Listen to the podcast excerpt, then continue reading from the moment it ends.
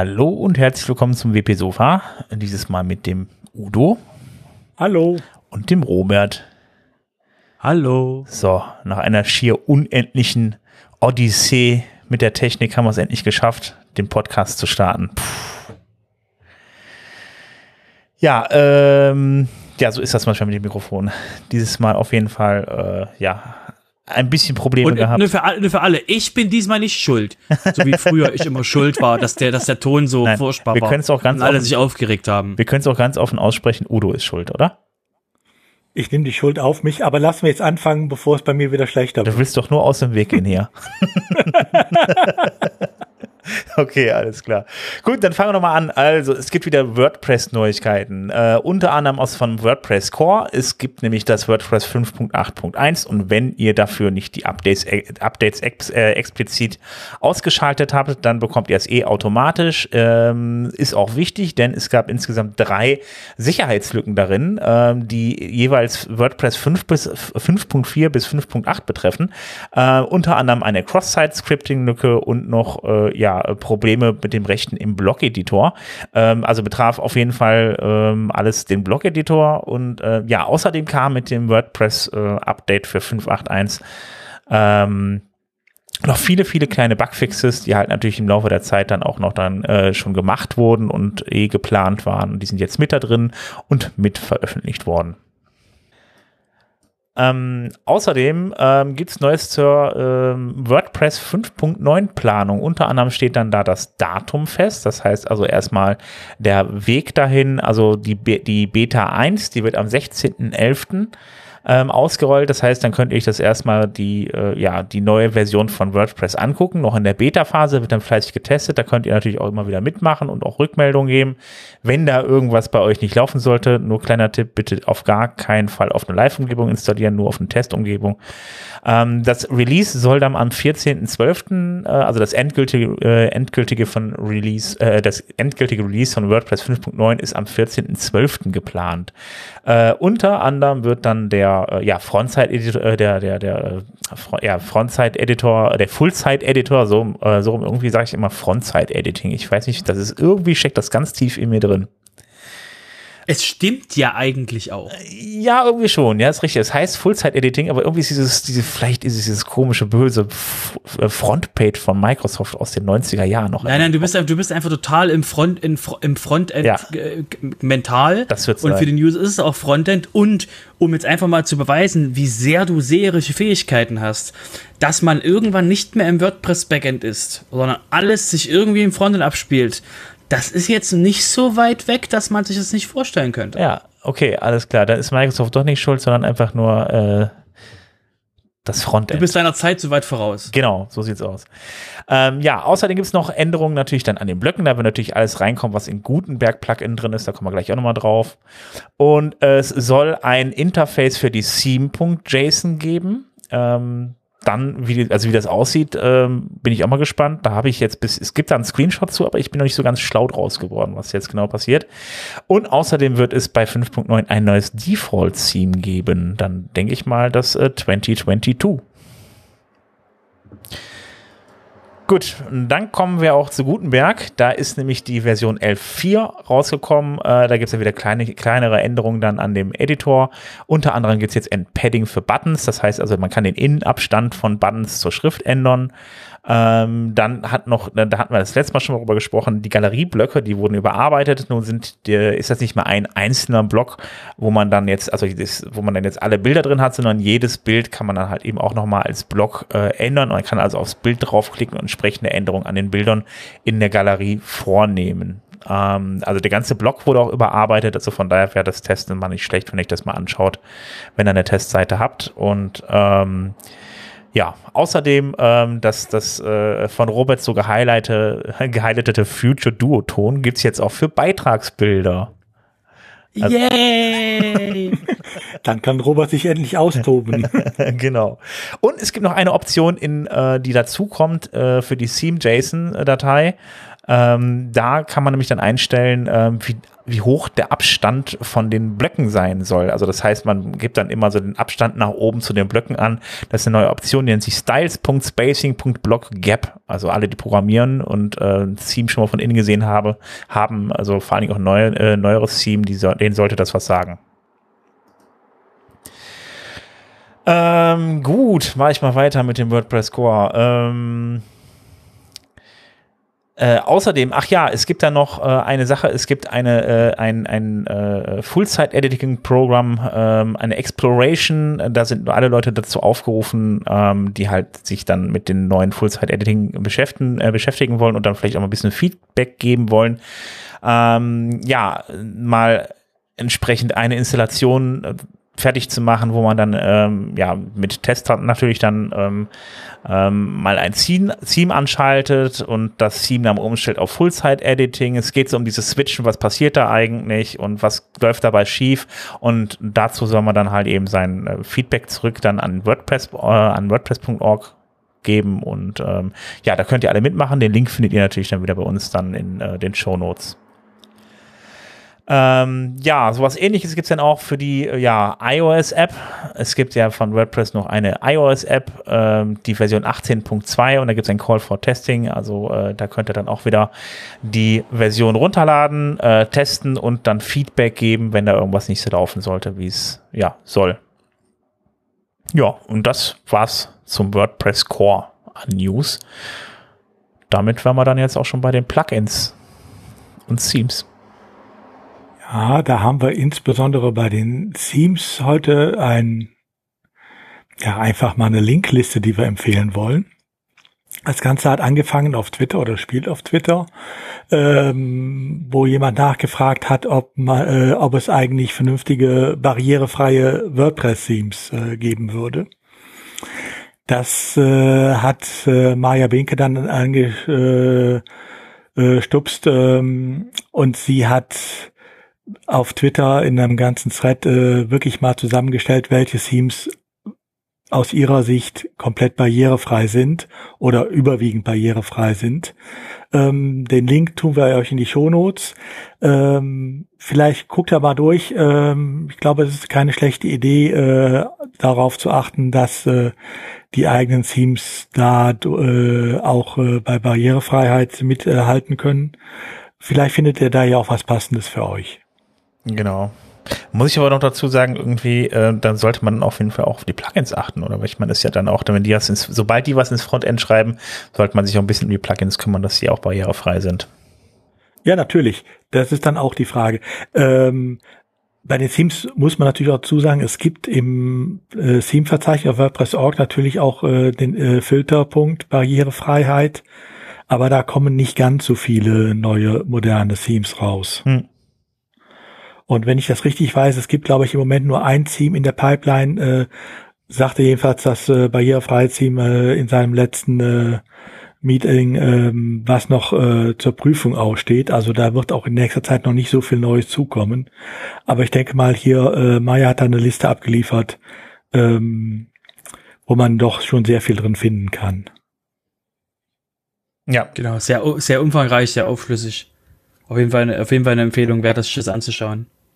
Ähm, kommen wir mal zu dem, ähm, weil wir ja gerade beim Thema beim Thema Themes sind und und Blöcke und ähm, ähm, da ist uns aufgefallen, der äh, Mark Jaquiff seinerseits ähm, äh, Core Developer, der hat sich mal ähm, auf Basis von Helen Husandini mal hingesetzt und hat mal experimentiert, was man machen könnte, um ähm, äh, ähm, Blöcke für WordPress zu bauen, ohne React zu schreiben. Und ähm, das geht, wie gesagt, auf einen größeren Artikel von, von Helen zurück. Und ähm, bei, bei Mark, wir haben auf seinen, in den Shownotes auf seinen Twitter verlinkt, ähm, dort hat er einfach mal auch ein Video rangehängt oder das mal gezeigt, was man da, wie das aussehen könnte ist, wie gesagt, eine sehr schöne Idee, um eben nicht die Leute alle jetzt auf, auf React zu zwingen. Ähm, aber Hinweis, das ist nur eine Idee, das ist nur mal so ähm, eine, Wochen, eine Wochenendausflug von, von ihm gewesen, was er gebaut hat. Und ähm, das ist nichts, wo man, äh, was jetzt irgendwie jetzt, wo es schon eine Roadmap dafür gibt, dass es im, dass es im Core landen soll oder so.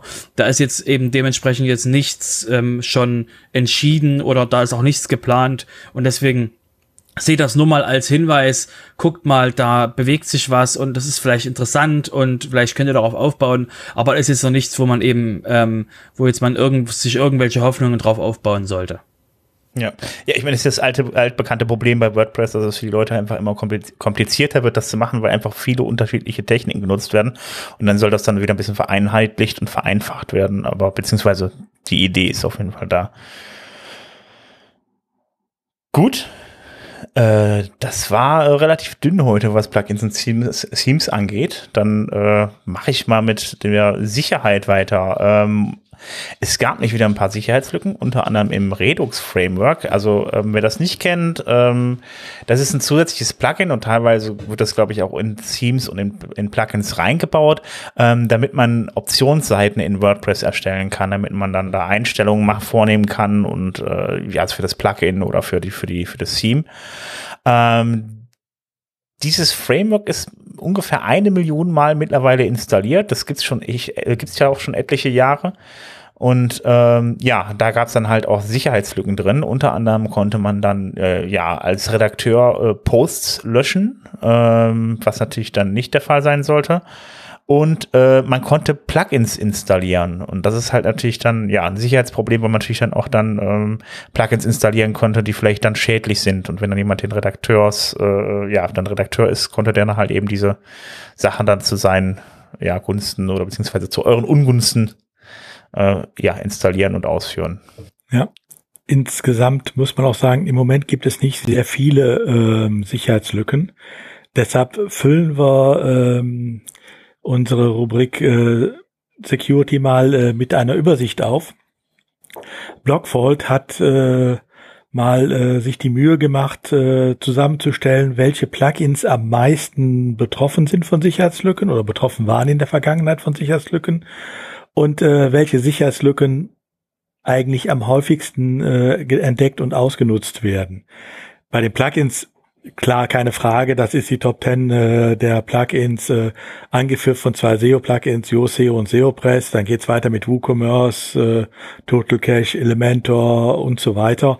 Ich denke mal, das versteht sich von selber, je, denn je größer komplex ein Plugin wird auf der einen Seite, als auch andersrum, je mehr es benutzt wird, äh, desto anfälliger wird es und desto genauer schaut man auch hin.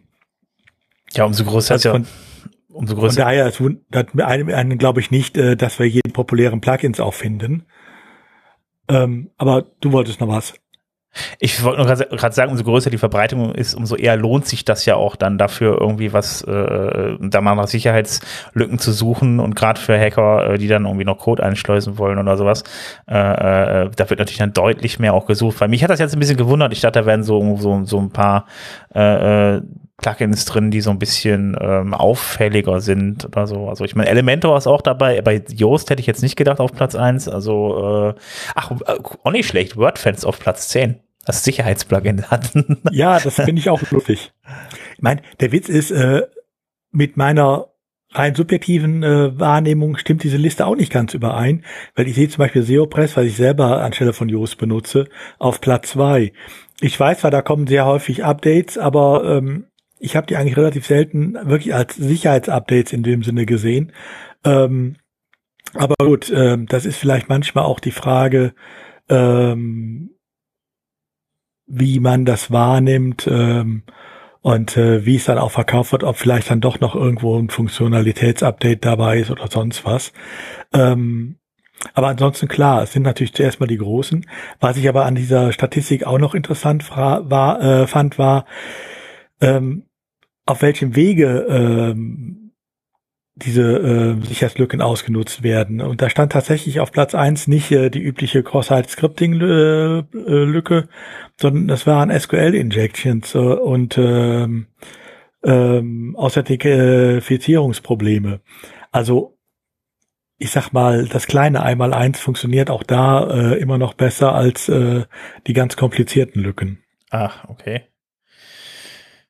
Ja, das wundert mich jetzt schon sehr. Also ich bin, ja, keine Ahnung, wie, wie jetzt die Liste genau zustande gekommen ist, aber man hat, ja, Ja gut, ich denke mal, Blockvault ist ja auch äh, jemand, der entsprechende Sicherheitslösungen anbietet. Mhm.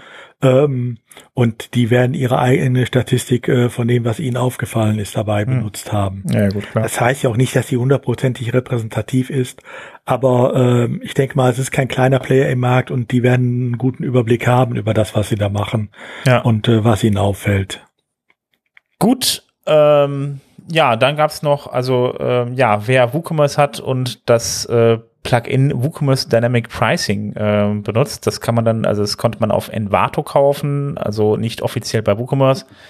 Ähm, das hatte dann auch noch mehrfach äh, Sicherheitslücken. Ich glaube, da waren also waren also eine XS, XX, äh, eine Cross-Site-Scripting-Lücke war da mit drin und noch ein paar andere. Ähm, da bitte ein Update machen auf die neueste Version. Also äh, äh, ja, weil ähm, ich weiß gar nicht, ob bei Envato das automatisch geht, ob man das per Hand runterladen muss. Auf jeden Fall schaut da bitte mal nach. Gut, dann kommen wir zum Community-Teil. Genau, und da haben wir gleich mal für euch äh, in, äh, zwei große Brocken, ähm, äh, die jetzt, die jetzt, die jetzt vielleicht so ein bisschen so, hä, was geht mich das an, aber das hat wirklich nochmal ähm, zeigt, wie sehr da Bewegung drin ist. Ähm, News Nummer eins ist ähm, Andrea Middleton, die ähm, Angestellte von Automatic, ähm, zur, zur, die sich eben um die Community gekümmert hat, also die dementsprechend, ähm, sage ich mal, die rechte Hand, die rechte Hand von Matt, von Matt war ähm, im Bereich Community, die wechselt jetzt zu Reddit in, dort, in, dort das, in das Community-Team. Reddit ist quasi das größte Online-Forum der Welt. Ähm, so würde ich es mal be bezeichnen. Ähm, und wechselt eben jetzt äh, von der von der von ihrem von ihrer Leadership Rolle im Bereich ähm, WordPress Foundation rüber zu Reddit. Ähm, Andrea hat eben zehn Jahre lang dort den kompletten Betra Bereich. Ähm, sie wurde eingestellt für die für die WordCamps, um da mal für Ordnung zu sorgen und hat halt da auch Regeln aufgestellt, die vorher halt nicht da waren und sowas. Also da ist, ist sie wirklich im im Zeit des wilden Westens ähm, der der der Word WordCamps ähm, ist sie reingekommen und hat halt dafür Ordnung und und und ähm, äh, Struktur gesorgt ähm, und ähm, war, jetzt, war jedenfalls dort eben überall und von jedem ansprechbar unterwegs und hatte eben dafür gesorgt, dass Dinge vorwärts gehen. Hat auch viel gelernt, hat, gibt sie selber zu, dass eben da auch einiges an Learning dabei war. Ähm, und ja, die wechselt eben jetzt dementsprechend zu Reddit rüber, weil eben Josepha ähm, dementsprechend laut ihrer eigenen Meinung halt ausreichend genug da ist, um eben sich das alles mit zu übernehmen. Ist wie gesagt, das war jetzt nicht so, dass sie das alleine gemacht hat, da war ein Team und sie verlässt eben jetzt nach zehn Jahren ähm, WordPress, geht sie jetzt rüber zu, zu Reddit, wird aber wahrscheinlich auf Meet, äh, auf WordCamps ähm, trotzdem noch als normaler Besucher und äh, nach einer Pause hat sie selber geschrieben, dann als Contributor wiederkommen, aber eben als normaler freiwilliger Contributor nicht mehr eben angestellt, um eben dort Sachen möglich zu machen. Ach, da bin ich immer gespannt. Ähm, genau, ist auf jeden Fall ein Schwergewicht, was da jetzt, was da jetzt die Bühne verlässt. Gut, aber dann ziehe ich mal ganz kurz vor. Entschuldige. Ähm, na, ich hätte noch. Ähm, ja gut, dann, dann, dann ziehe ich wieder zurück. Dann, dann ziehe ich das wieder zurück. Dann einmal, ja. Okay. Ähm, äh, und weil sie und weil sie ähm, und weil Andrea jetzt eben ähm, die WordPress-Community so, also das Rampenlicht, was sie jetzt hat, äh, soweit verlässt, hat sie nochmal jetzt zum Ende hin, also jetzt zum, wo sie es verlässt, nochmal ähm, Dinge zusammengeschrieben für eben einen Open Source Contributor, weil eben Reddit ist kein Open Source System, sondern eben eine, ähm, eine andere artige Community, hat sie eben jetzt so Letter ähm, to a to an Open Source Contributor geschrieben und da hat mehrere jetzt schon und einer davon ist Communication, wo es halt primär darum geht, dass man eben wirklich ähm, keine Textwände schreiben soll eben, sondern eben ähm, wirklich sehr, wie man eben am besten da kommuniziert, um Probleme zu vermeiden. Das ist auf jeden Fall ein Tipp wert, das zu lesen, weil es eben wirklich sehr aufschlussreich ist und eben auch bei ihr ähm, wirklich sehr viel Erfahrung auch drinsteckt, wie man eben ähm, am besten eben mit Open Source Contributern kommuniziert. Auf jeden Fall ein Tipp wert. Ist, wie gesagt, wir verlinken euch nur auf einen in den Shownotes, aber da sind noch einige andere. Kommen wir zum zweiten, ähm, zweiten größeren Bewegung, die da jetzt in dem Bereich passiert ist. Und zwar ähm, äh, haben wir schon öfter über die Gutenberg Times gesprochen. Das ist, ähm, die wird geleitet von der ähm, äh, Birgit Pauli Hack und ähm, das ist eine deutschstämmige Person, die in, äh, die in den USA, in den USA wohnt oder Kanada. Ähm, ich würde sagen, äh, äh USA noch. Ähm, und ähm, die ist quasi jetzt von Automatic äh, angestellt worden und arbeitet jetzt für Automatic als Developer Advocate mit in der Aufgabe, genau das zu machen, was sie gerade gemacht hat, eben Gutenberg Times betreiben, den Gutenberg Chain Shock zu betreiben, um eben die Leute abzuholen, was alles so im Blogger passiert und eben zeitgleich eben in, auch in Richtung Automatic und von Automatic zu den Developern eben mehr ähm, äh, Sichtbarkeit und auch mehr ähm, ähm, Visualität reinbringt, ähm, dass eben wirklich nicht übersehen wird, was wollen eigentlich Developer, was brauchen die, wo gibt's, wo gibt's Defizite. Eben genau das, was, mit, was sie mit der Gutenberg Times schon gemacht hat, aber eben jetzt in beide Richtungen. Auf jeden Fall ist das dementsprechend sehr, ähm, sehr spannend, wie viel äh, eben, äh, kommen wir nachher noch dazu, wie viel Geld eben jetzt gerade Automatic auch in die Hand nimmt, um eben ähm, die Developer ähm, Experience, Gänsefüßchen nenne ich sie mal, besser abzuholen für die Leute, die eben ähm, mit WordPress, die eben auf WordPress Ding auf WordPress aufbauen. Genau. Ähm, verlassen wir jetzt mal den, den Community-Personen-Bereich und gehen mal zu den ähm, allgemeinen Community-Bereich. Und zwar ähm, gab es da einen Vorschlag ähm, zu den, ähm, wir haben ja mit learnwordpress.org haben wir jetzt ja eine Plattform, wo eben jeder, wo jede Person sich selbstständig weiterbilden kann, was WordPress betrifft wo eben auch ähm, Kurse und ähnliches angeboten werden und auch Trainings angeboten werden. Und ähm, da kam eben jetzt der Vorschlag, ähm, dass man diese, diese ähm, fertig ähm, vollzogenen Kurse, dass man das auch in seinem WordPress-Profil anzeigen können sollte oder auch kann um eben die Möglichkeit zu zeigen, wenn jemand, wenn zum Beispiel ein Arbeitgeber nach jemanden sucht, dass die Person eben auch sieht, okay, ähm, die Person hat folgende, folgende Kurse schon gemacht und weiß eben mit dieser, mit diesem und, und jenem im WordPress-Bereich schon umzugehen.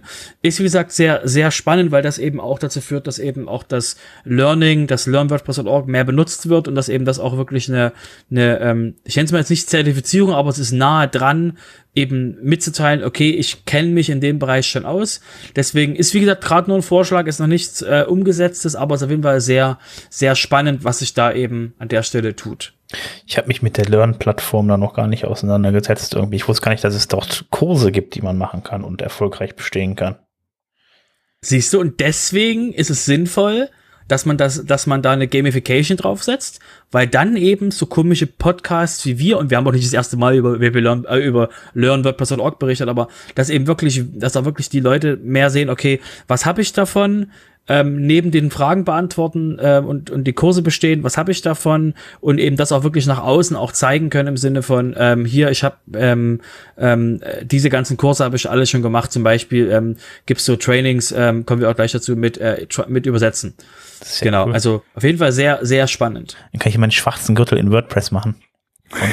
Wobei ich schon interessant finde auch äh, die Entwicklung, die ähm, diese Lernplattform LearnWordPress.org da durchgemacht hat. Denn ich erinnere mich noch, als die gestartet wurde, war eins der hehren Grundsätze, wir wollen den kommerziellen Plattformen keine Konkurrenz machen. Ähm, genau das machen sie jetzt natürlich. Ja, Ob aber zu Recht oder darum, zu Unrecht ist eine andere Sache, aber ähm, sie werden natürlich ihren eigenen Grundsätzen da etwas untreu. Ich finde das aber auch richtig, wenn da sich Leute hinsetzen, guten Content machen, das auch frei vertreiben oder sowas, dass das wirklich auch im Mittelpunkt steht, weil ähm, es gibt teilweise auch echt grottenschlechten Content irgendwie und äh, lernt, so also ich meine, ich guck, man soll sich, am besten schaut man sich einfach mal die Laravel-Seite an. Also die haben das richtig gemacht. Die haben gesagt, pass auf, du willst Laravel lernen, hier sind die Videokurse guck dir die an. Und die sind echt gut gemacht. Da gibt's aber auch tatsächlich noch Kurse, die was kosten. Also, äh, aber diese ganzen Einsteigerkurse äh, werden da kosten, kostenlos angeboten. Und äh, das finde ich ehrlich gesagt sehr sinnvoll, wenn man jemanden den Software näher bringen kann. Und äh, das finde ich, finde ich dann eher hinderlich, dann zu sagen, pass auf, ja, nee, also geh du mal lieber dann da hinten zu Udemy, kauf dir den Kurs da mal besser, weil wir wollen denen das Business ja nicht kaputt machen. Ich finde, für den Einstieg ist das wichtig, dass man da auch gute äh, Sachen dann da hat, also gute Videokurse, die sind echt extrem wichtig, meine ich. Genau, aber wie gesagt, das sind, das sind primär jetzt keine, so wie ich es gesehen habe, keine Videokurse, das ist wirklich, äh, ähm, das ist halt eine Ausbildung, also wirklich im Sinne von, ähm, das ist, dass sie auch Lernfortschritt nachprüfen Und ähm, ähm, weil das sind halt auch Themen, ähm, ich würde gleich mal so schön ins nächste Thema gleich rein, rein transitionen, ähm, weil wir haben ja mit dem ähm, WordPress Translation Day, der eigentlich vom Namen her falsch ist, weil das eigentlich jetzt der Tra WordPress Translation Month ist, ähm, ist es eben so, dass die WordPress-Community den September sich auserkoren hat, eben um das Thema ähm, Übersetzungen ein bisschen ähm, ähm, stärker in den Fokus zu rücken. Ähm, um eben den Leuten mitzuteilen, wie sie eben am besten sich zusammensetzen. Es gibt lokale, es gibt globale Events, äh, es, also primär ist jetzt eben äh, so der Fokus auf das Lokale. Und ähm, wurde auf jeden Fall, was auf jeden Fall jetzt der Übergang zu dem vorgehenden Thema ist, ähm, es gibt eben Contributor Training. Das heißt, ähm, es gibt für Polyglots, ähm, Leute, die übersetzen wollen, gibt es eine Möglichkeit zu lernen, wie man mit dem äh, Übersetzungstool von WordPress arbeitet. Und das wiederum, da wird sich so gut wie niemand auf Udemy oder irgendwo einen, einen, äh, einen auch nur einen, einen, so einen leichten Wind drauf geben, was da eigentlich ist, weil das eben, damit kann man halt nicht wirklich schön Geld verdienen.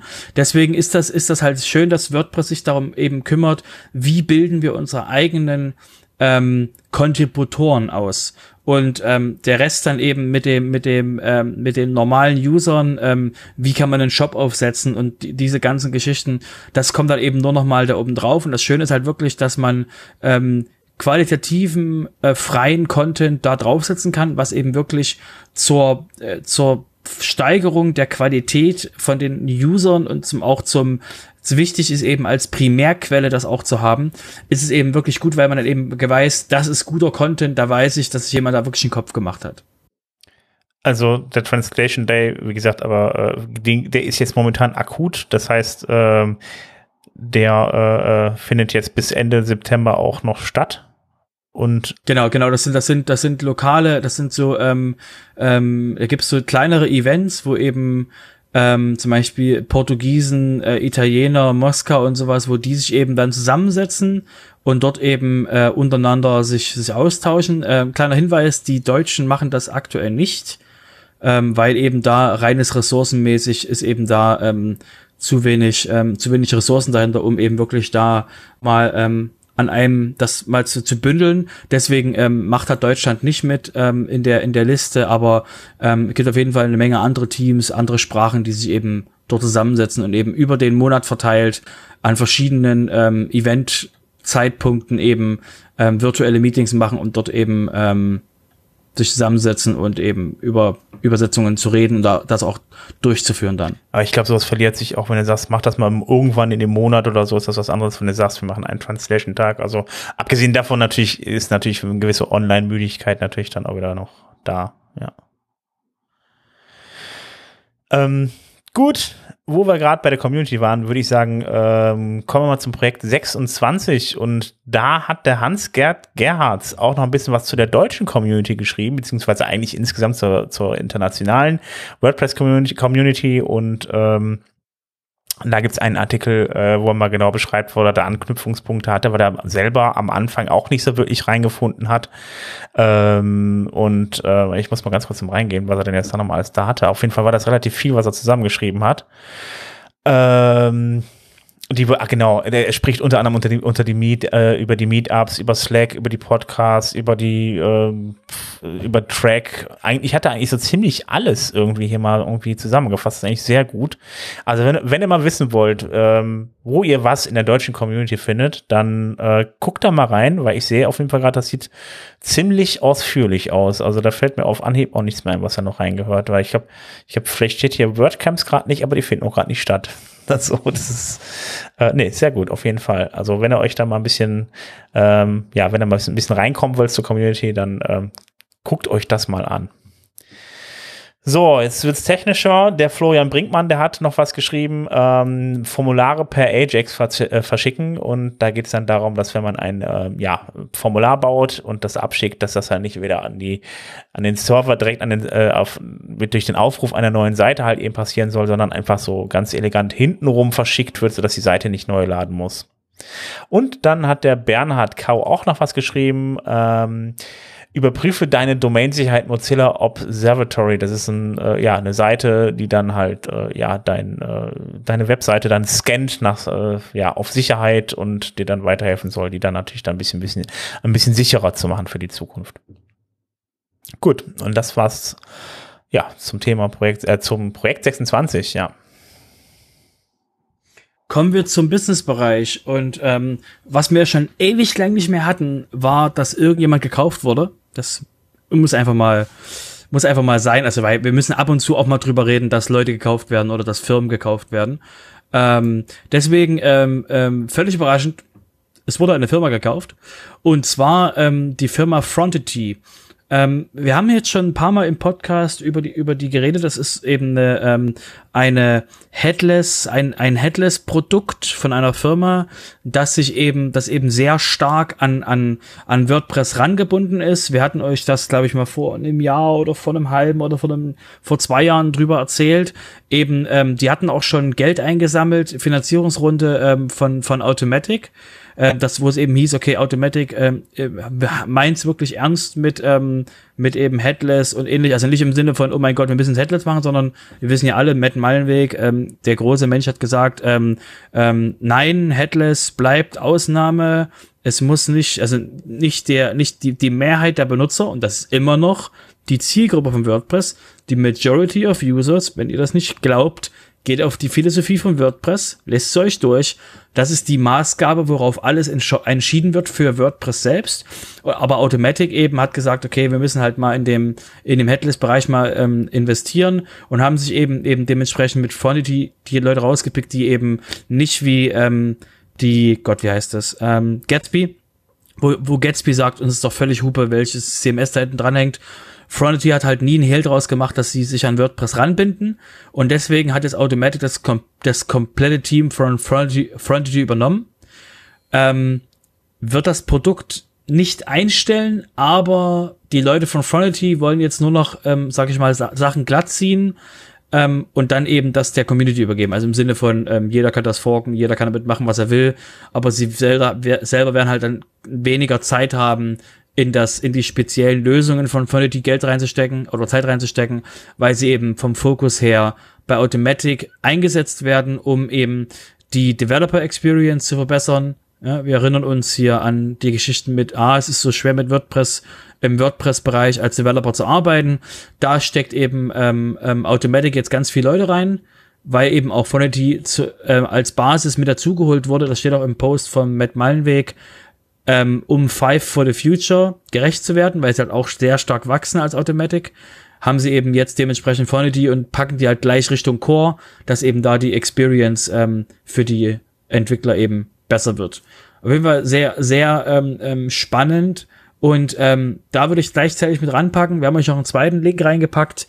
Nämlich hat jemand ein Interview geführt mit dem, mit dem, ähm, ich glaube, CEO von Frontity. Jetzt muss ich kurz mal hier gucken. Das war, glaube ich, der CEO von denen. Äh, genau, der CEO von Frontity. Und ähm, haben eben dort mal geredet über die Zukunft von WordPress als Developer-Plattform. Weil eben, ähm, um eben die Leute zu, zu unterstützen die Developer, dass sie eben, wenn sie sich eine Plattform suchen, dass sie eben eine Plattform nehmen aus dem Open Web und nicht eben auf anderen Plattformen eben Content äh, und, und eben Programmiersachen machen, um das als Programmierplattform zu nehmen, sondern eben wirklich um äh, WordPress als Developer-Plattform auch für die nächste Zeit eben zu rüsten. Finde ich zwei sehr schöne äh, Links, die wir euch da haben. Ist auf jeden Fall sehr interessant, das mal sich zu beobachten. Okay, aber Frontity ist damit, ja, was heißt gestorben, aber die haben den ja vom, äh, vom Prinzip her das Blut aus den Adern gezogen, dem Projekt. Ja, kannst du, kannst du forken, wenn du magst. Mal gucken. Ich wollte ja eigentlich keinen Re React machen, aber ja, ähm, nein. Genau, also äh, sorry, wenn ich dir das sagen muss, du musst leider React machen. Es tut mir echt leid. Ja, ja, ich weiß. Ich ähm, da führt da führt gravitationsmäßig in WordPress äh, ähm, ähm, ja nichts dran vorbei. Aber gut, dass du das noch mal, dass du das noch mal als als als Punkt noch mal aufgebaut hast, dass wir den Leuten das noch mal sagen können. Ähm, es gab mal so es gab mal so einen Menschen, der vor mehreren Jahren auf so einer Bühne stand und gesagt hat, ähm, lernt JavaScript. Und ich glaube, aktuell müsstest du das umformulieren auf lernt React. Ähm, genau. Ja, ja, irgendwie schon. Ja, das ist, also ich bin ja, wie gesagt, ich bin ja, ein, also dann eher ein Freund von Vue oder von Svelte, also, äh, oder Svelte, wie man es nennt, äh, äh, weil ich es einfach schöner finde von der Programmierung her, dass nicht so ein Mischmasch aus den Programmiersprachen mit Echo, irgendwas irgendwie, also dass man, das heißt Echo, aber es ist halt dieses JSX und so, das ist wieder HTML-Code in JavaScript drin irgendwie, das ist nicht sauber getrennt und so. Ich mag, deshalb mag ich das nicht so gern. Man kann es auch programmieren, ist vollkommen klar, ist, äh, aber äh, ich finde da andere einfach deutlich schöner. Eigentlich schade, dass man sich damals für React entschieden hat, aber nun ist es nun mal so, kommt man nicht drum herum. Äh, das ist wie VHS und Betamax, ne? Also ich meine, du musst jetzt damit leben, dass Was? wir uns für VHS entschieden haben. Ja, hoffen, kommen hoffentlich bald DVDs. mhm. Äh, meinst, meinst du DVDs oder meinst du äh, meinst du Blu-ray oder meinst du äh, ähm, HD? Ja, die Entscheidung steht HD, ja dann noch DVD. an, aber es muss ja erstmal ne ja, schauen wir mal. Genau, also für, also für alle, also für alle, die jetzt die ganze Zeit zurückgehalten haben mit diesem Ach JavaScript, das kann ich immer noch. Falls ihr auf ein Zeichen wartet, das hier ist es. Schaut euch React an. Ihr kommt nicht dran rum. Ja, ja, genau. Also vom Prinzip her sind diese ganzen Frameworks ja eh alle relativ gleich. Also das heißt also von, von, von, der, von der Logik her und äh, wie sie aufgebaut sind und äh, dass sie dann halt eben auch reactive sind, wie man so schön nacht, also wie, wie man so schön sagt mittlerweile. Ähm, ja, ähm, zu dem ganzen Thema ähm, habe ich dann auch noch einen Artikel, äh, nämlich bei T3N. Und ähm, da geht es auch äh, insgesamt um Headless CMS und da wird mal ein bisschen erzählt, warum, wieso, weshalb äh, sich zukünftig WordPress dann in eine andere Richtung entwickeln wird. Und naja, also ich habe es ja wie gesagt, also ähm, auch in letzter Zeit sehr viel ähm, gemacht. Also das heißt also mich mit, mit JavaScript auseinandergesetzt und dann wird, dann bleibt man automatisch bei diesen Frameworks hängen und ähm, ja, das wird zukünftig eh dann ja natürlich komplett anders aussehen, dass halt sehr, sehr, sehr, sehr viel in JavaScript gemacht wird, aber das ist ja eigentlich auch schon bekannt, das sagt er auch schon mit Malenweg vor einigen Jahren, Learn JavaScript Deeply. Ähm, der war das. Der war das, ja, genau, genau.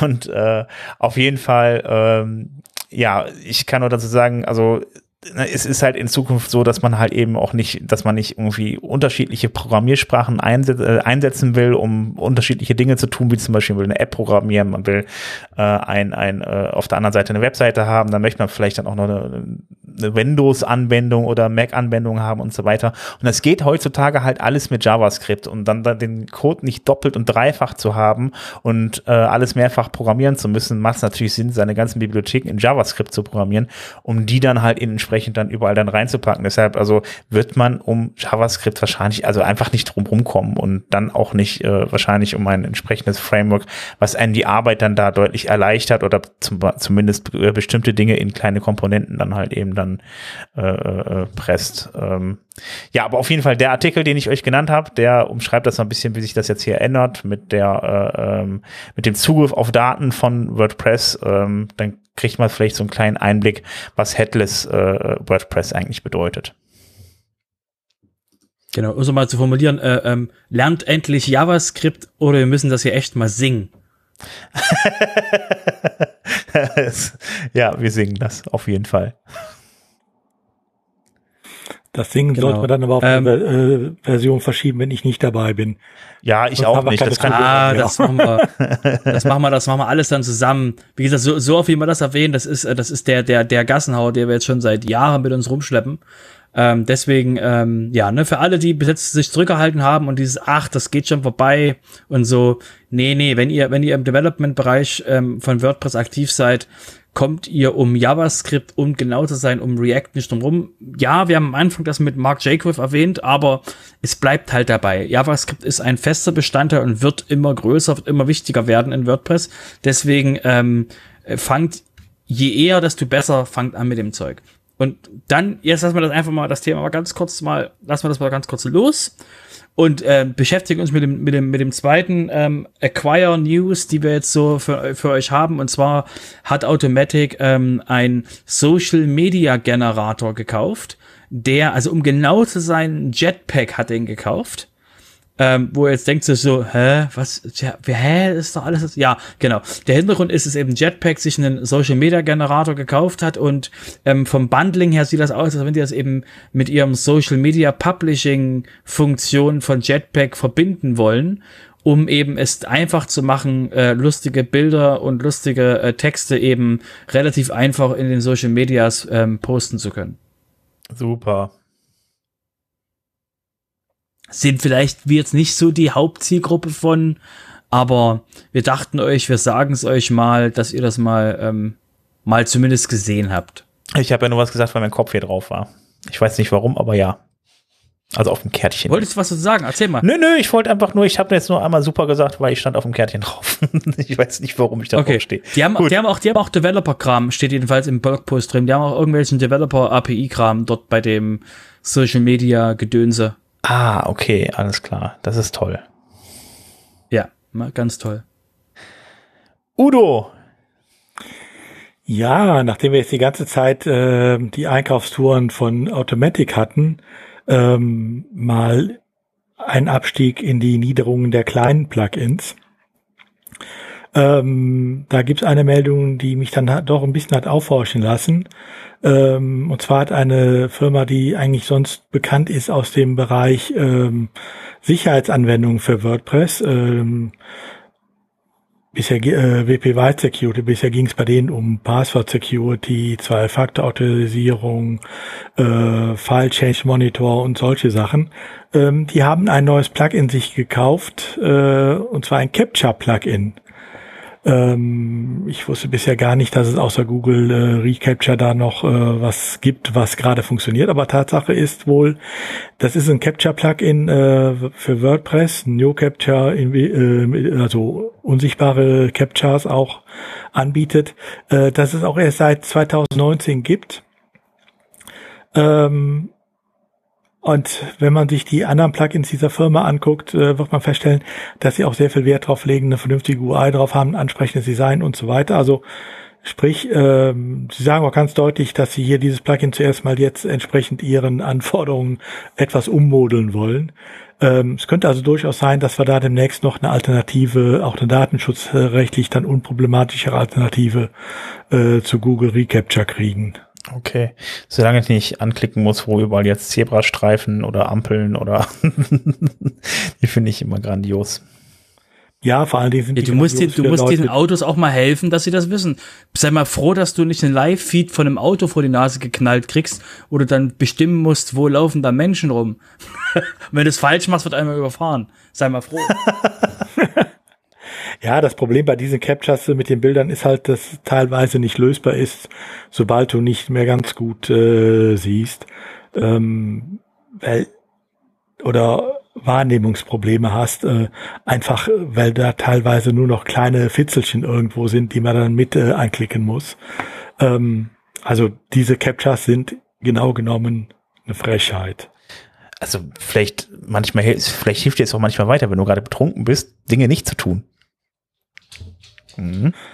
Äh, das hilft mir eigentlich auch weiter, wenn ich nicht betrunken bin, weil ich, äh, wenn es irgendwie geht, äh, äh, Seiten verlasse, die mir so eine Capture von Google äh, präsentieren, einfach weil die mich einfach nur noch nerven. Mhm, das stimmt. Ja, da fällt mir bloß ein, dieser, ähm, ich weiß nicht, ob ihr das kennt, ähm, dieses, ist es ein Chihuahua oder ein Muffin? Ich weiß nicht, ob ihr das, ähm, ob ihr das kennt. kennt sagt, sagt euch das was? Nee. Nein. Okay. Ähm, ich packe euch das mal in die, ja, ich weiß, es ist so weit weg von WordPress. Ähm, ich packe euch das mal in die Show Notes bei Tellerrand, weil das macht sonst absolut keinen Sinn. Ähm, weil es ist unglaublich witzig, ähm, weil es gibt so dann Bilder von einem Chihuahua und von einem Törtchen mit so äh, mit so Schokozeug drauf und dann ähm, hat man als Mensch so braucht man ein paar Sekunden bis man das raus hat, aber die Maschine wird sagen, oh mein Gott, das ist alles das Gleiche. ist das ja. ein Chihuahua Fall, oder ähm, ein Muffin? Das ist so die Frage schon geil. Ja, okay. Schick genau. mal Link. Ja, schick ich. Genau, packe ich in die Show Notes bei Tellerrand. Nur, dass wir eben jetzt nicht, weil wir jetzt gerade Businessbereich sind, das hat so unglaublich nichts mit Business zu tun. Oh, das stört uns aber nicht.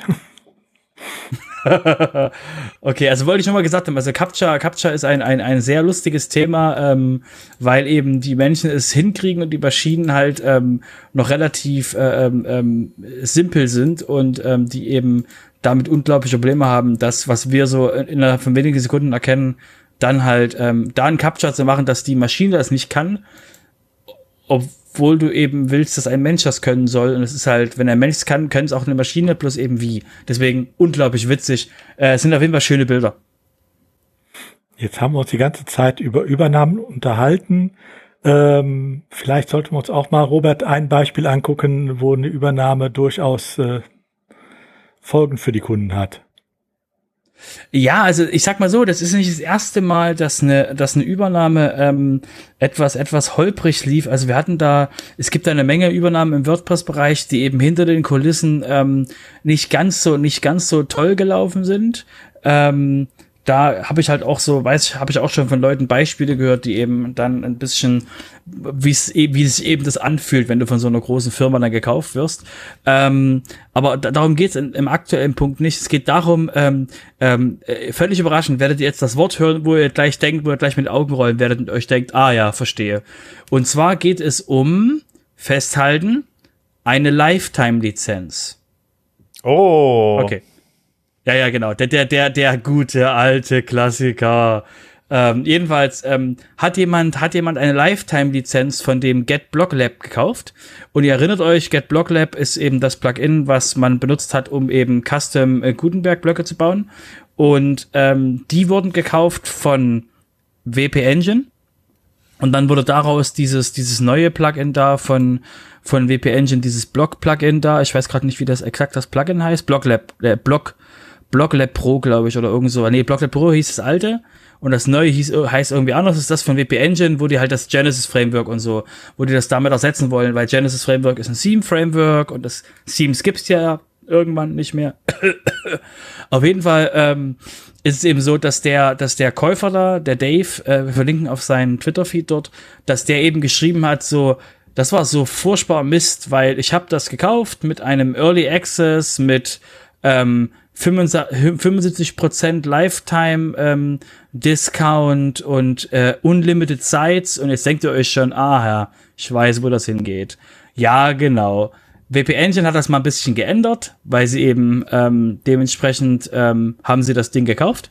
Das heißt, sie haben das bei, bei sich ins Hosting eingebaut, sie haben das ähm, alle Leute, die das benutzen, kriegen eben da die Lizenz davon, von dieser neuen Version. Das Ding ist quasi kostenlos. Die Pro-Version gibt's nicht mehr. Alles ein bisschen umgebaut und deswegen hat er eben jetzt weniger, weniger Leistung als vorher für mehr Geld. Und, ähm, und das eben alles kombiniert, ähm, hat eben dafür gesorgt, dass er gesagt hat, so ein, so ein Mist, das ist so, ja, hat sich nicht gut angefühlt, was da eben war. Ich habe das jetzt irgendwie so auch so verstanden, der hat irgendwie dann das Plugin, äh, der hatte das Plugin gekauft mit einer Lifetime-Lizenz, dann haben sie es übernommen, dann hat, mhm. dann haben die den praktisch dann dafür, dass sie es übernommen haben, nochmal eine Lizenz dafür draufgegeben für ein Jahr für dieses, für dieses Plugin insgesamt, was sie da haben, oder wie das, äh, wo das, wo das integriert wurde, wie hieß das jetzt nochmal gerade? Ähm, genau, das neue Plugin war genau. und dann haben sie das, das nächste Genesis, das Genau, dann haben sie im Folgejahr irgendwie eine, eine komplette Lizenz für, für Genesis abgerechnet. Das äh, irgendwie sowas. Das habe ich war sehr strange auf jeden Fall. Genau, weil halt, weil halt unlimited Sites hat und das gibt's halt nicht mehr, weil es halt jetzt wirklich ähm, äh, pro Site und ähm, und so weiter und so, weil das eben äh, genau Genesis Custom Blocks heißt das und ähm, das ist eben, das haben sie halt gedreht, weil sie eben ähm, dementsprechend ähm, ja, dass sich eben um das, um das, äh, um das System halt kümmern und, und das halt in ihr Geschäftsmodell einbauen. Und äh, deswegen ähm, er eben dementsprechend von der Lifetime-Lizenz bei einem, bei einem upcoming ähm, äh, Blog-Anbieter eben dann jetzt vom Hosting-Anbieter dementsprechend Gänsefüßchen fallen gelassen wurde. Und ähm, das eben die Frust da dementsprechend, ähm, der da eben bei jedem Tweet eben durchklingt. Genau, es war halt eine Rechnung von über weit über 400 Dollar, was ich euch jetzt, soweit ich in Erinnerung habe. ist schon, also wenn man die auf dem Tisch mhm. liegen hat, dann guckt man schon mal ein bisschen blöd. Also, oh, das kann passieren. Aber ich denke mal, das ist ein Problem, das habe ich mit Lifetime-Lizenzen halt auch sonst, selbst wenn die nicht übernommen äh, werden, also der Anbieter nicht übernommen wird. Ähm, ich habe ja nur einen Anspruch drauf, dass ich Updates bekomme, äh, die, aber ich habe keinen Anspruch drauf, dass Updates überhaupt gefertigt werden. Wenn der das Plugin einstellt, würde ich ja auch mit meiner Lifetime-Lizenz äh, in die Röhre gucken. Und wenn er das verkauft und der Nachfolger äh, sagt, ich führe das nicht weiter, gucke ich halt in die Röhre. Äh, ne? Das ist das Risiko, was ich mit Lifetime-Lizenzen eingehe. Und wenn das dann in einem anderen Plugin zumindest funktional äh, weiterführt und mir dann äh, Migrationspfad aufbaut, dann muss ich mir halt die Bedingungen angucken. Ja. Ich meine, so Lifetime-Lizenzen sind halt generell irgendwie eine blöde Idee. Man geht ja eigentlich immer davon aus, früher war das ja auch immer so nach dem Motto, ich kaufe jetzt einmal Adobe Photoshop und dann war's das, ne? Ähm, aber die haben ja auch immer neue Versionen nachgeliefert. Bis dann ist man ja auch nicht bei der alten geblieben. Also hat man auch immer regelmäßig bezahlt, irgendwie alle paar Jahre mal eine neue Version gekauft. Äh, das war ja vom Prinzip her verstetigt sich das nur bei den meisten Dingen, die halt eben heutzutage, heutzutage irgendwie jährlich einmal bezahlt werden. Macht man bei Photoshop übrigens auch mittlerweile. Und äh, äh, äh, aber Lifetime war schon immer eine ganz üble Idee. Das kann nicht funktionieren, einfach weil irgendwann gehen dir die Leute aus, die das Ding kaufen wollen, weil die alle nur noch irgendwie die aktuelle Version haben, die, die die Version von vor ein paar Jahren haben. Ja, das kann nicht funktionieren.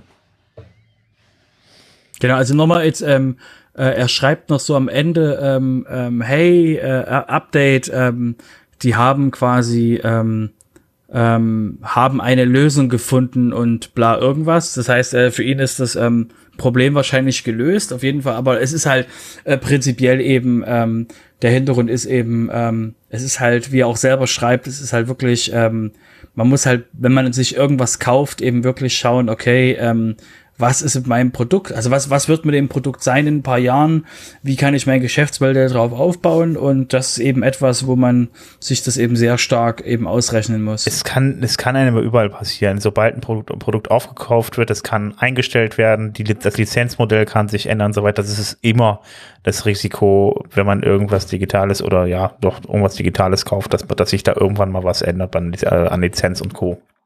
Das ist halt immer die Frage dann. Äh, das ist die Wette, die ich eingehe, wenn ich eine Lifetime-Lizenz kaufe. Ne? Ähm, meistens sind es ja so drei Jahresbeträge plus minus. Bei den meisten hatte ich ja so ein bisschen drauf eingependelt. Und das ist einfach für mich immer die Frage, gibt es in drei Jahren noch aktiv entwickelt, dieses Plugin, ja oder nein? Und äh, die Wette muss ich eingehen, äh, wenn ich eine Lifetime-Lizenz hole.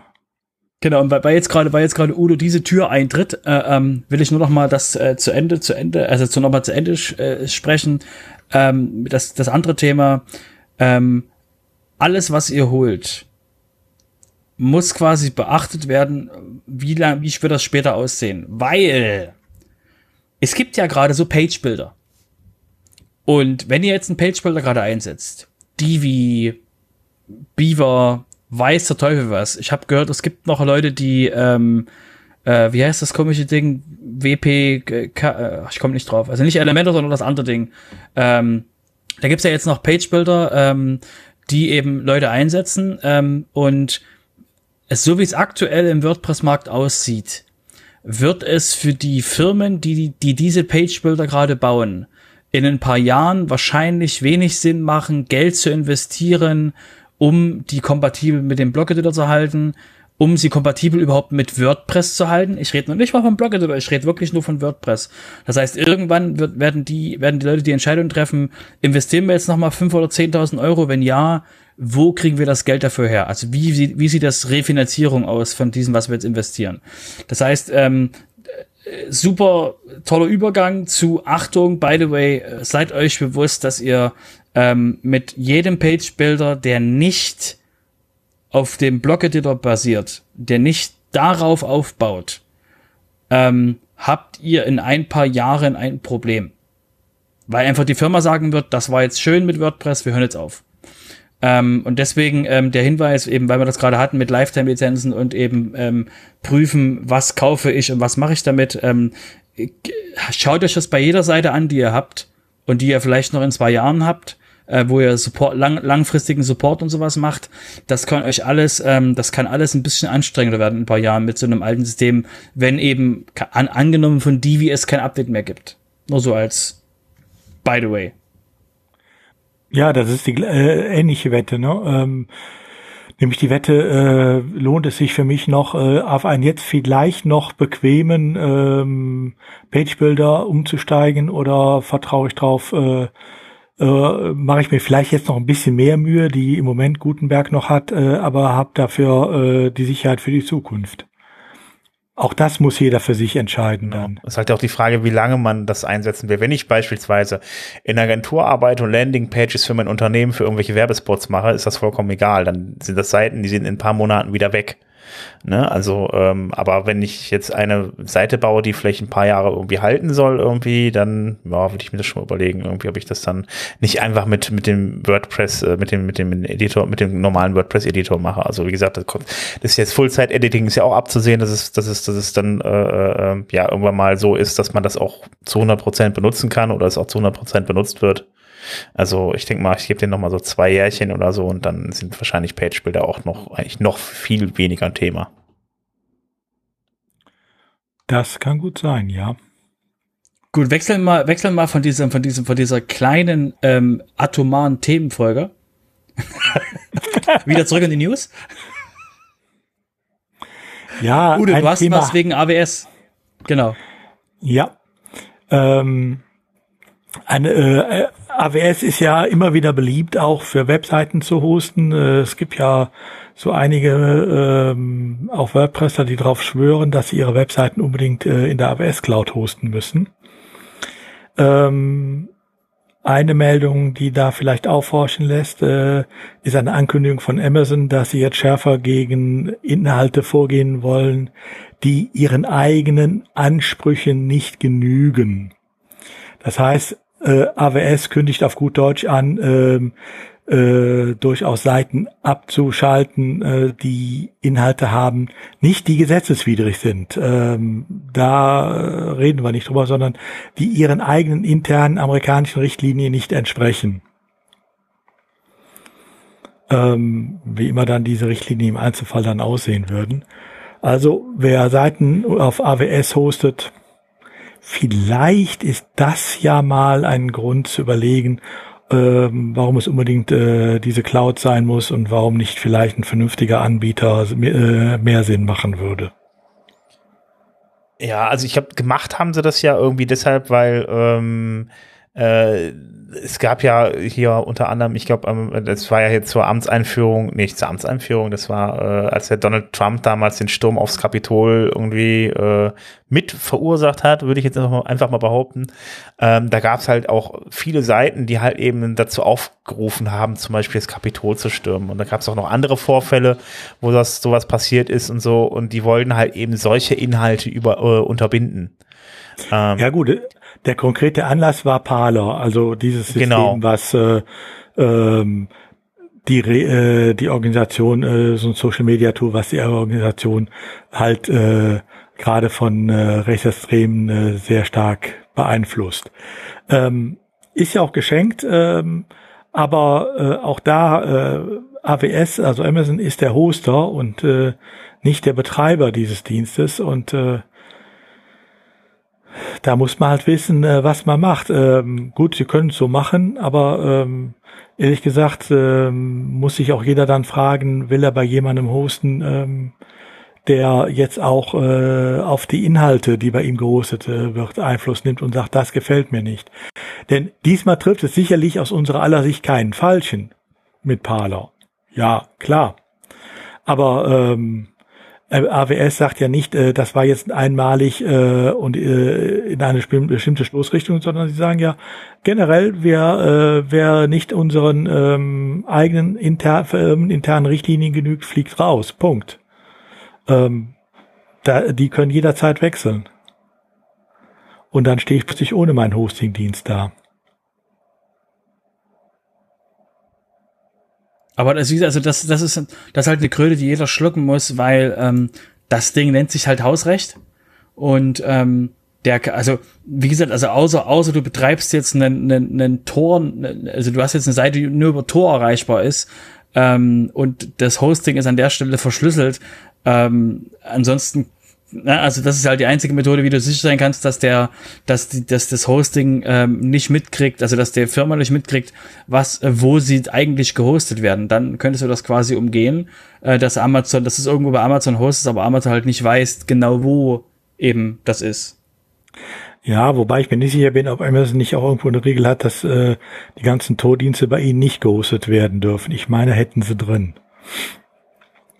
Wo willst du die sonst aber hosten? Es gibt doch nur Amazon oder Google. oder, oder Microsoft Azure. Mehr, mehr gibt's doch nicht als Hosting. Okay, ja, es gibt DigitalOcean, okay. Aber wie gesagt, also ähm, ist auf jeden Fall ähm, spannend und man muss sich halt wirklich ähm, äh, bei jedem, bei jedem Webhosting-Dienst, wo man drauf geht, muss halt eben sich bewusst sein, diese Firmen haben alle ein Hausrecht und können von dem Hausrecht jederzeit Gebrauch machen.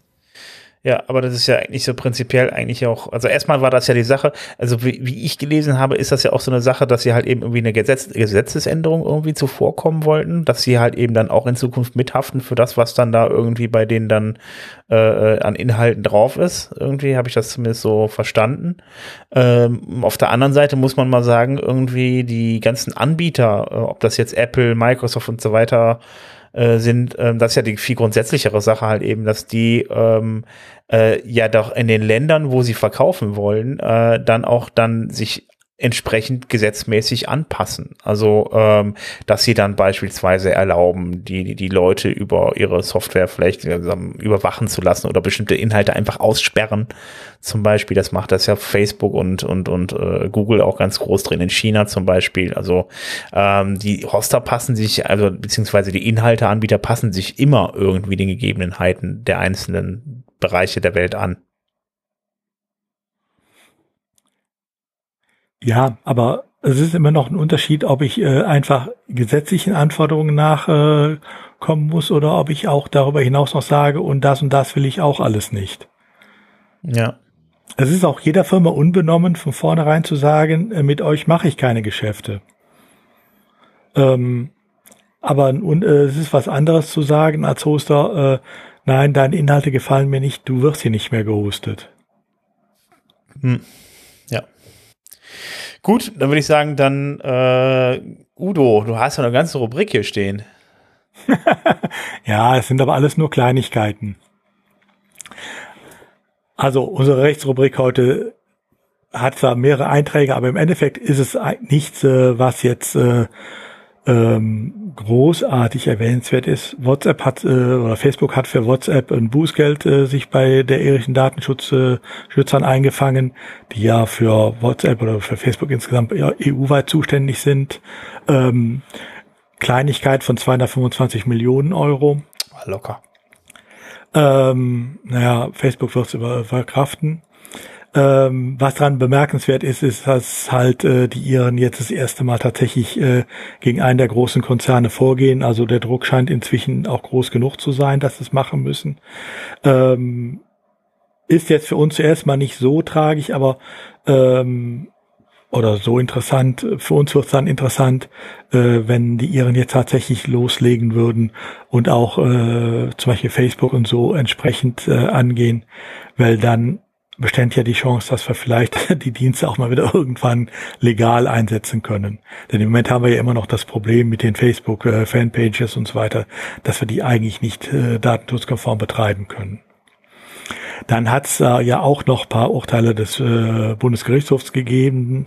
Äh, eins ist durch die Presse gegangen, da ging es um Influencerinnen, wie man sie so schön nennt, also diejenigen, äh, die irgendwelche sagen wir mal, Lifestyle-Posts auf Instagram posten, die sich dadurch finanzieren, dass da genug Links drin sind. Ähm, Im Endeffekt hat der BGH nur das, es geht jetzt überall groß durch, das ist endlich geklärt. Der, der BGH hat nur das gesagt, was seit Jahr und Tag äh, klar ist. Wenn ich dafür Geld kriege, muss ich Werbung drüber schreiben und wenn ich kein Geld dafür kriege, muss ich es nicht drüber schreiben. Also von daher auch nichts Neues. Ähm, und das dritte oder das zweite Urteil des BGHs, da ging es ums Framing. Ähm, Framing kennt ihr, ne? Äh, wenn ich äh, ein fremdes Bild, ein fremdes Video und so weiter auf meiner Webseite so einbinde, dass es praktisch von der anderen abgerufen wird, also ich die in Frame setze, dann äh, ist das kein neuer Abruf, sondern äh, keine neue Zugänglichmachung, sondern die Zugänglichmachung des anderen und damit urheberrechtlich erlaubt. Das ist eine Rechtsprechung, äh, die kommt vom Europäischen Gerichtshof. Der BGH hatte das immer anders gesehen und hatte auch das alles immer verboten. Ähm, der BGH hat dann auch jetzt nicht locker gelassen und hat jetzt in einem Rechtsstreit zwischen der Verwertungsgesellschaft und der Stiftung Preußische Kulturbesitz, äh, die ja auch die ähm, Deutsche Digitale Bibliothek betreibt, ähm, das Ganze nochmal dem BGH, äh, dem EuGH vorgelegt und jetzt hat endlich der EuGH endlich aus Sicht des äh, BGHs äh, eine Tür aufgemacht, wie man den Framing den Garaus machen kann. Es sagt nämlich, der Urheberrechtsinhaber kann aber bei seiner Lizenz verlangen, dass äh, das Framing technisch unterbunden wird. Ähm, also müsst ihr euch darauf einstellen, wenn ihr zum Beispiel so Sachen benutzt demnächst, dass da vielleicht dann doch der eine oder andere technische Schwierigkeit gibt. Aber das warten wir mal ab. Und dann gibt's noch ein weiteres, ein Thema haben wir noch, aber ich glaube, das sollte Robert ruhig anfangen. Ja, das ist äh, ähm, nur ein allgemeines. Hat jetzt nicht so wirklich was mit mit äh, mit äh, also mit äh, ähm, mit WordPress zu tun, ist eher so allgemein. Und zwar ähm, gab es gab's eine lustige Diskussion, Gänsefüßchen, auf, ähm, auf Twitter von einem, ähm, von jemanden, der per Software Fische erzeugt. Und ähm, Fische. diese war jetzt ganz viel, Fische, ja, ja, ähm, weil es ganz viel, ähm, weil es ganz viel, ähm, ganz großes Thema gerade ist, sind ja, sind ja die NFT. Das müsste, wenn ich es jetzt richtig im Kopf habe, Non-Refundable Token sein. No Refungible ja. Token, sorry. Nicht ähm, es sind auch Genau. Ich, ich, nicht, nicht, äh, äh, ähm, äh, ich, und ich nenne es nicht, nicht wieder, also nicht, ähm, ähm, refundbare. Auf jeden Fall, ähm, die, äh, diese, diese Token sind halt total super toll, weil sie eben, ähm, Kunstsachen ermöglichen und man eben Dinge verkaufen kann, so eben äh, wirklich sagen kann, okay, ähm, hier kriegst du von mir das Original von diesem Bild und nur du hast das. Hier ist der, hier ist der Token dafür, das ist nur deins und kein anderer hat das. Ähm, Blockchain und so, so, ihr wisst schon. Ähm, auf jeden Fall ähm, ist das halt ein Thema, was ziemlich hoch geht und ähm, da war eben jetzt jemand gewesen ähm, auf Twitter, die haben sich, ähm, die haben eine Softwarebibliothek genommen, die auf MIT-Basis ist von jemanden. Ähm, und mit dieser Softwarebibliothek kann man Fische erzeugen, also so Bilder von Fischen. Und diese Bilder hat dann diese, diese, dieser, wer auch immer das ist, ist wie gesagt jetzt nicht öffentlich, wer das ist, diese Person hat diese Sachen dann verkauft als ähm, NFTs und ähm, das hat halt ist halt vielen aufgestoßen, weil eben der Originalautor von diesen von diesen ähm, von dieser Bibliothek und der eben auch die Bilder erzeugt hat, der ist eben ähm, da nicht eingebunden worden. Und als das dann ähm, hoch herging, war halt die Frage, okay, ein Bild, was aus einer, was durch eine Software erzeugt wird, wer hat darauf lizenztechnisch gesehen das Originalverkaufsrecht? Sehr spannende Frage.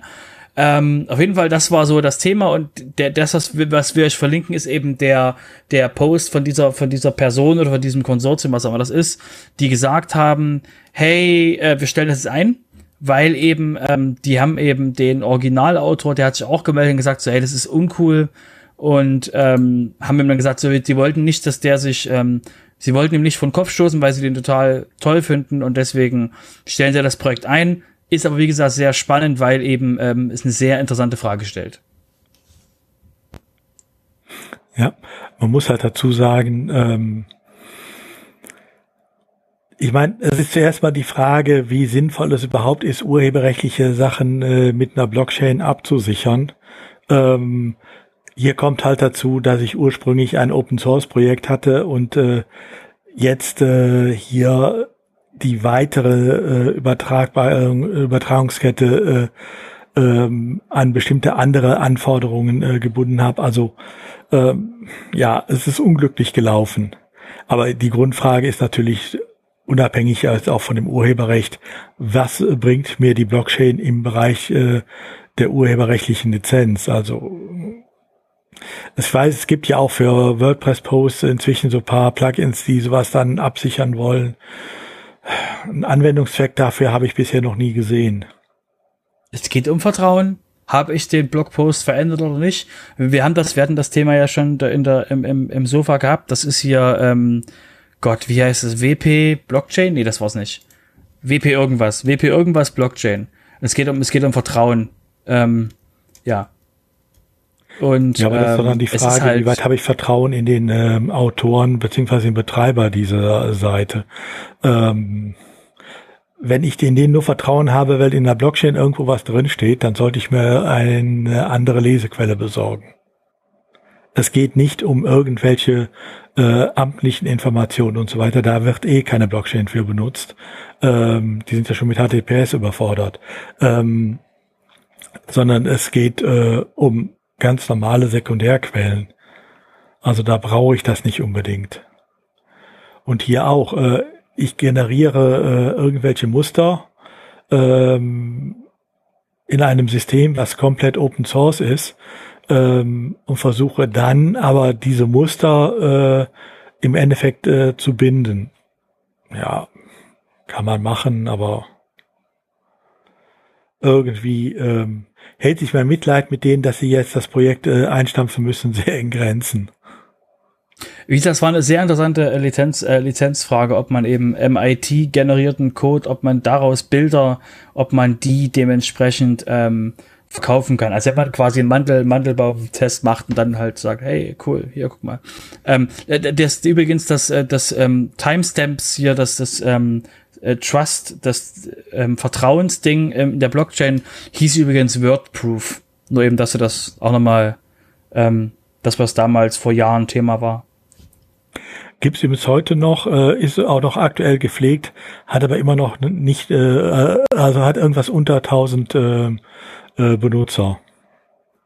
500 aktive Instanzen. Hm, also so viel sind es nach wie vor nicht. Gut, dann würde ich sagen, ja, kommen wir zum Endsport. Machen wir die Termine, oder? Genau. Ähm, was wir euch hier, was wir, also was wir euch jetzt hier ähm, haben, ist relativ einfach und zwar ähm, Achtung, Achtung, Achtung. Ähm, ähm, das WordCamp US kommt wieder, völlig überraschend, am 1. Oktober immer noch. Wir hatten das schon ein paar Mal anerwähnt. Ähm, es geht los, deutsche Zeit 17.45 Uhr. Geht dann so fünf, sechs Stunden, ist nur ein einziger Tag ist nur am 1. Oktober. Ähm, und ähm, falls ihr jetzt fragt, cool, was ist denn das Thema? Ähm, gibt's noch nicht. Ähm, das heißt, also ich gehe stark von aus, ich würde mich jetzt extrem aus dem Fenster hängen, dass ein Vortrag am Ende die State of the World sein wird. Bin ich mir ziemlich sicher. ähm, Ach, und dann hast du darauf? halt noch irgendwelche. Ja, ja, ist nur ein Gefühl, ist nur ein Gefühl, ist nur ein Gefühl. Und ähm, Ansonsten eben äh, gibt noch keine, gibt noch keine, ähm, die Schedule ist noch leer. Da steht da, ähm, Eröffnung, Session 1, Session 2, Pause, Session 3, Session 4, egal. Äh, wie gesagt, also da ist noch nichts wirklich da, aber ihr könnt euch auf jeden Fall Tickets holen, Freitag, ähm, dem 1. Oktober, 1745 deutsche Zeit. Und ähm, ja, das wäre auf jeden Fall ein Tipp. Und ansonsten ähm, gibt was, was wir, was wir schon ein paar Mal hier erwähnt hatten aber wo ich einfach nochmal ähm, äh, deutlich darauf hinweisen will, weil noch geht's eben ähm, online. Ich weiß nicht, wie das in Zukunft aussehen wird dann. Auf jeden Fall hatten wir schon öfter den WP Campus hier erwähnt, also mindestens einmal, wo es eben darum geht, ähm, WordPress und Higher Education, also Universitäten und ähnliches zu machen. Und ähm, das findet dieses Jahr ähm, wieder online statt äh, im September. Ähm, schaut auf jeden Fall mal rein, falls ihr euch für das Thema grundsätzlich interessiert. Freie Tickets, es ist online und deswegen ähm, ist es eben relativ einfach daran teilzunehmen. Und das letzte in, in der Runde ist ein sehr interessantes, ähm, also eine nicht überraschende, aber interessante ähm, ähm, äh, Information. Und zwar ähm, äh, findet am 22. und 23.10. das WordCamp Italien statt. Und ja, ihr habt richtig gehört. Das ist ein Land. Italien. Also wir reden nicht von einem normalen ja WordCamp, wir reden von einem regionalen WordCamp. Das ist ja der, ja. Äh, ja, also muss man ganz kurz nochmal erwähnen, für die Leute, die es vielleicht nicht mitbekommen haben. Es gab große Diskussionen damals drum, ähm, ja, äh, dass WordCamps städtebasierte Events sein sollten. Und ähm, ja, und es gab ja früher auch ein WordCamp Deutschland, ein WordCamp Holland und so weiter, also Niederlande. Ähm, aber das hat man damals abgeschafft, beziehungsweise die, die Foundation hat das nicht erlaubt. Die, die sollten immer gebunden an, äh, gebunden an den Ort sein, äh, an den Ort sein, damit man halt eben irgendwie auch mehrere WordCamps in, innerhalb eines Jahres in einem Land haben kann. Und äh, ja, äh, da gab es dann riesengroße Diskussionen, weil, äh, wie gesagt, in, in Holland war das so, dass sie dann da eine sehr große Diskussion drum hatten, weil die ganze Zeit eins gemacht haben. Und es ist ja jetzt auch nicht das größte Land. Und auf einmal mussten die halt eben dann doch ihre äh, WordCamps so abändern, dass sie halt Städte, städtebasiert waren und nicht mehr landesbasierend. Da haben sich, da gab es riesen Diskussionen drum und äh, jetzt auf einmal tauchen sie tatsächlich wieder auf, zwar nur online, aber sie tauchen wieder als Landes-WordCamps auf. So, und jetzt ist die, warum ist das kein großes Ding? Also auch anders als es jetzt klingt, so warum ist das jetzt quasi kein großes Ding?